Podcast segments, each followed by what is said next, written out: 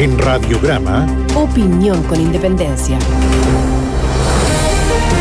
Muy, muy relevante lo que ha pasado hoy día. Probablemente, o sea, no, no probablemente, es el único político que eh, condenado y que probablemente va a ser condenado por corrupción en el sentido de platas de empresas con la política. Estamos hablando del caso Corpesca y particularmente... El famoso caso Corpesca. El famoso caso Corpesca y eh, Jaime Orpiz, quien fue senador, militante en su minuto de la Unión Demócrata Independiente, cinco años y un día de cárcel por seis delitos de fraude al fisco. Un juicio que duró muchísimo, pero que su conclusión es esta. ¿Será el único político todo indica que sí. Bueno, el único político condenado por esto. esto. deja un sabor amargo. ¿En qué sentido? Deja un sabor amargo no porque eh, Jaime Orpiz y Nicor Pesca sean inocentes, porque aquí se demostró que hubo, digamos, pagos por, eh, por parte de Corpesca que incidió en la forma en que, eso dice la sentencia, en que Jaime Orpiz finalmente eh, votó como senador. El problema es que Corpesca le pagó también a otros políticos y el problema es que hay muchas otras empresas que le pagaron a muchos políticos. Penta, por ejemplo, ¿cierto? Pero no solo Penta.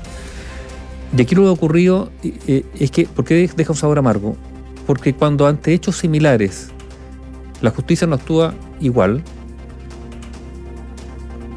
queda un sabor amargo, porque eso no es justicia.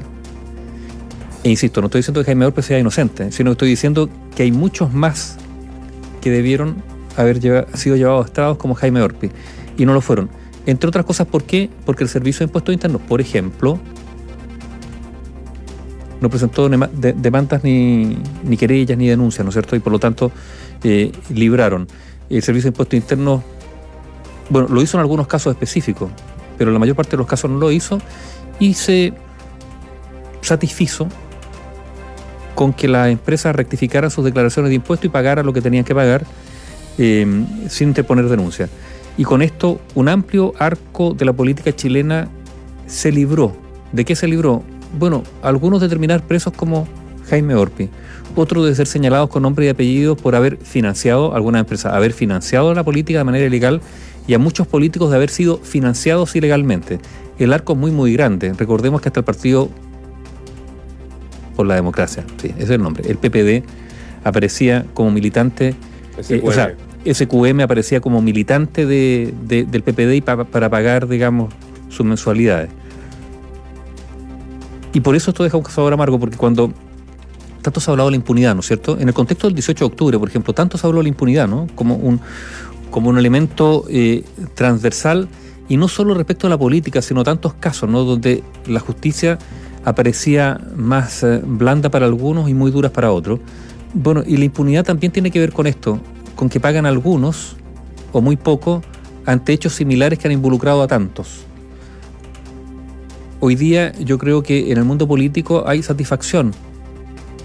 No porque le tengan mal a, Orpi, no, por el alivio que sienten de no haber sido ellos los que estaban ahí junto a Orpi porque merecían estar muchos junto a Orpis y ser condenados junto a Orpis, porque la figura por la que ha sido condenado Orpis la cometieron muchos políticos, que hoy día están en el Parlamento algunos de ellos, por ejemplo.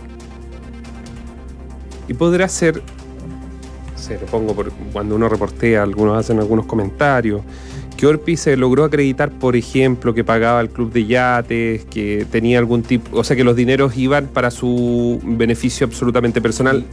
¿Y otra ¿Por qué? Porque hay otros que pasaban el sombrero y hacían todas estas supieron hacerlo de otra manera. ¿Y los recursos iban a los partidos políticos?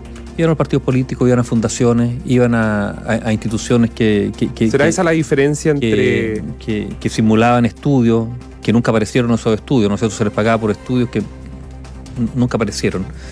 Em, pero, pero hay otro dato también, ¿eh?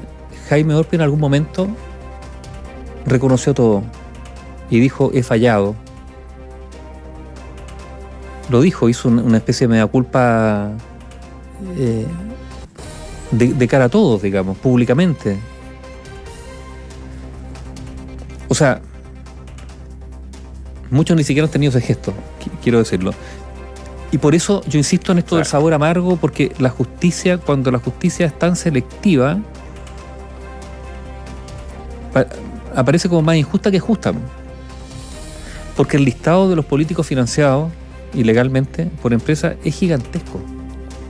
Y abarca todo el arco político, o a buena parte del arco político. Digamos, en esa época había algunos partidos que no existían, así que dejó fuera, digamos, a aquellos. Pero, pero desde la derecha hasta la izquierda fueron financiados. Bueno, la, propia, la última campaña Michelle Bachelet, recordemos que estuvo por las cuerdas. ¿En qué sentido por las cuerdas? Que se avanzó mucho una investigación respecto a su financiamiento y que finalmente ya esto quedó acotado a un solo, a un par de personajes.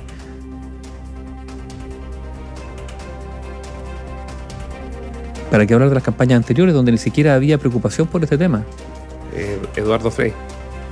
Y antes también, o sea, ahora. Pero, si, pero también no tenían financiamiento. Claro, si hay un dato, que existía una disparidad de financiamiento gigantesco porque no había, a ver, no había fiscalización al financiamiento, no había metodología para el financiamiento y esto qué es lo que hacía. Bueno, que quienes tenían, en este caso, mayor capacidad de acceder por contacto, por afinidad ideológica a grandes grupos económicos, tenían más. Recordemos que SQM repartía a todos, ¿no es cierto? O sea, y, y algunos grandes grupos económicos también. O sea, Incluso algunos a la grandes Fundación Salvador Allende también. y algunos grandes grupos económicos, Néstor, llegaron a repartir la cantidad, la plata por, de acuerdo a los porcentajes de la última votación.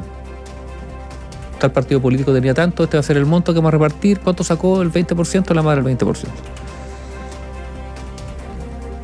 Eso decían, digamos, de cara a quienes le iban a pedir plata. A ver si esto también, esto, esto fue un- una, una especie de,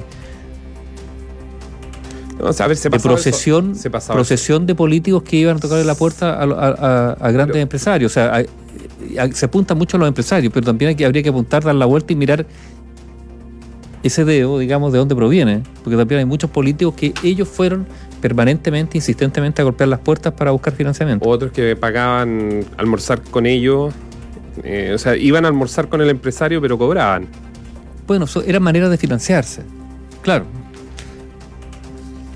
Bueno, por eso yo insisto, sa- sabor amargo, ¿por qué? Porque esto, esto solo deja en claro que la justicia, en este caso el financiamiento ilegal de la política, fue súper blanda, sumamente blanda. Ahora, ¿por qué? Porque tuvo la colaboración para ser blanda, por ejemplo, Servicio de Impuestos Internos, porque no hubo voluntad tampoco del mundo político De Obviamente, porque si no, pues, claro, le- les tocaba a ellos. Entonces, El actual Finalmente, di- director lo, lo nombró Impuesto Bachelet, lo reno- luego lo confirma en el cargo Sebastián Piñera. recordemos que hubo eh, este señor Vargas que lo echaron del Servicio de Impuestos Internos, porque él llevaba adelante. A ver, recordemos lo que fue el ex ministro del Interior, Peñilillo. Recordemos lo que fue la, la- la- la- la participación ahí de esos gabinetes en, en- en- en dar instrucciones directas al Servicio de. Impuestos Internos para que no, Pero- pero para que no prosperara, o sea, para que no presentara querella o demanda. Pero Sebastián Piñera que cuestionó en su minuto el 2014, luego cuando tuvo la oportunidad en dicho tantas veces. 2018 de cambiar y hacer un borrón y cuenta nueva con un servicio tan importante como el Servicio de Impuestos Internos. porque quizás cuánto, Ahí cuánto- quedó impuestos Porque internos. quizás cuántos sus ah, socios o simpatizantes o, o- o sus aliados que caían en el saco, pues. Eh, la actual administración, el actual sector político criticó duramente al director de Servicios de Impuestos Internos durante la administración anterior de Michelle Bachelet porque a su juicio no presentaba las querellas y eso generaba impunidad en el mundo político, particularmente en la centroizquierda. Llegó este nuevo gobierno y todos esperamos, bueno, van a sacar al director de Servicios de Impuestos Internos, se lo han criticado tanto. No, lo dejaron. ¿Por qué? Porque no era un tema de la centroizquierda, era, era, toda la política que se beneficiaba con esta, insisto, con esta política del Servicio de Impuestos Internos de no presentar querellas o denuncias. A CIPES, por ejemplo, Bueno, y tantas otras. que se cerró y no... Bueno, eso es. A lo mejor alguno de ellos, ¿sabes qué? Una secreta esperanza, alguno de ellos escribe un libro de sus memorias y cuenta... No. Ya, no, pero déjame, no. eh, quiero tener una, una secreta porque- esperanza porque, de que... porque fíjate que cuando ya eh, estén más no, no, viejos, porque eso, eso, es propio del mundo anglosajón. En el mundo anglosajón, eh, muchos políticos escriben sus memorias cuando abandonan la política y ahí, ahora después, pues, cuando ya están retirados, ¿no es cierto? Y ahí confiesan todo. Aquí no. Aquí, bueno, aquí en general las memorias de los políticos son bien malas. ¿Por qué? Porque no cuentan la verdad. Cuentan unas memorias a su pinta, digamos, siempre quedando bien, acomodando, acomodando las historias. Es lo que tenemos. Eh, y es en este contexto, porque este es el mundo político que está metido en la trifulca, en todas las trifulcas, ¿no es cierto? La, del tercer retiro, la del retiro, tercer retiro del 10%, eh, los que van a estar también eh, preocupados de, de, la futura constitución. Y yo quiero advertir, y esto es una opinión que pueden compartir o no, que el deterioro de la imagen de la política es grave para la democracia. La democracia funciona con políticos y con partidos políticos, son necesarios. Vale decir, partidos que presenten alternativas, proyectos, programas de gobierno, eh, énfasis en las conducciones públicas a las cuales adhieran o no los ciudadanos. Pero el desprestigio en el que están sumidos es culpa de ellos mismos. Por esto, entre otras cosas, por estos escándalos que nunca han sabido enfrentar, nunca han sido sinceros, han, han preferido barrir la porquería debajo de la alfombra para seguir, digamos, con sus privilegios, digámoslo. Pero esto, el costo es que ellos mismos, su prestigio se va por el suelo y esto es malo para la democracia. Ahora, nunca hubo un momento, o sea, hubo tantos momentos, ¿no es cierto? Hubo tantos momentos en que pudieron haberse puesto de acuerdo y haber dicho, ya, sinceremos esto, aclaremos esto, Yo recuerdo demos uno, la cara. Recuerdo uno.